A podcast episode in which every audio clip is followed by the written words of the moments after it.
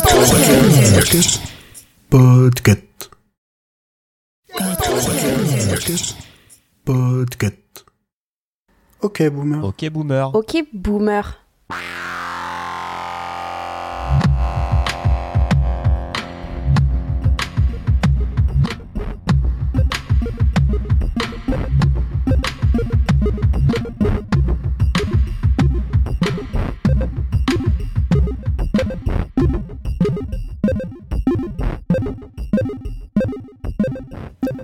Salut, c'est Kepra. Bienvenue dans ce sixième épisode de OK Boomer.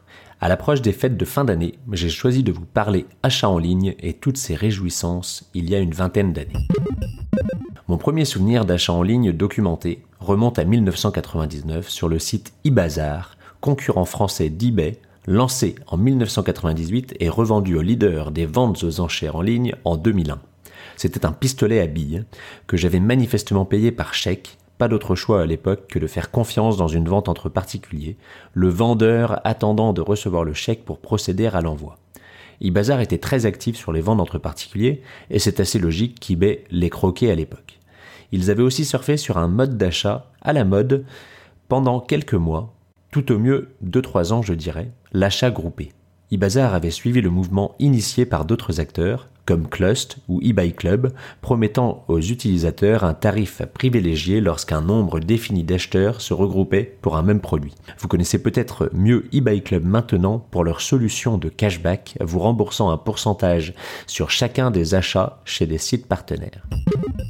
J'ai souvenir d'avoir acheté un lecteur mini-disque sur eBay Club ce biais, mais le boomer que je suis ne savait pas bien lire une fiche produit et avait renvoyé, non sans encombre, si mes souvenirs assez vagues ne me font pas défaut, le produit, se rendant compte que l'objet ne permettait pas d'enregistrer les mini-disques.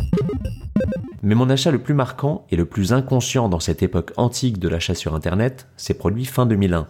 Je recherchais une solution pratique et peu encombrante pour écouter de la musique, le tout en profitant de la magie du MP3 stockant de nombreux titres sur un support physique. Mon attention s'est portée sur le lecteur CD MP3 Slim X non barbare IMP 350 de la marque coréenne iRiver.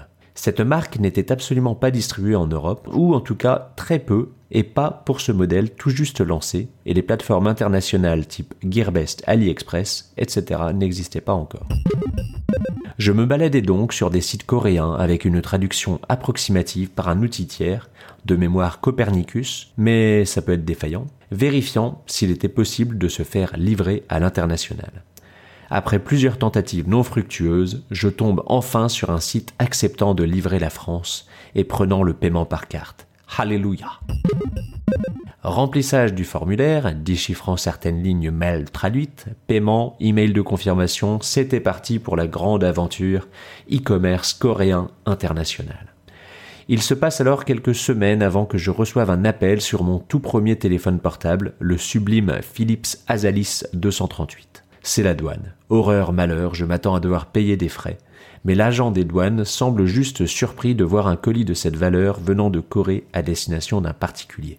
Quelques jours plus tard, je reçois mon précieux et profite de ces technologies incroyables telles que la mémoire tampon de 8 secondes, la télécommande filaire à écran diffusant les paroles en mode karaoké et la batterie externe à base de deux piles LR6, le tout dans cet objet à la finesse légendaire de 1,6 cm.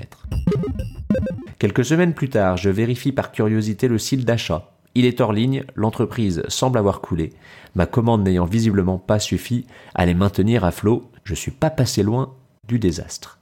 Voilà, c'est tout pour ce retour vers le passé commerçant et musical. J'espère que ça vous incitera à aller fouiller dans le grenier pour retrouver vos lecteurs MP3 préférés.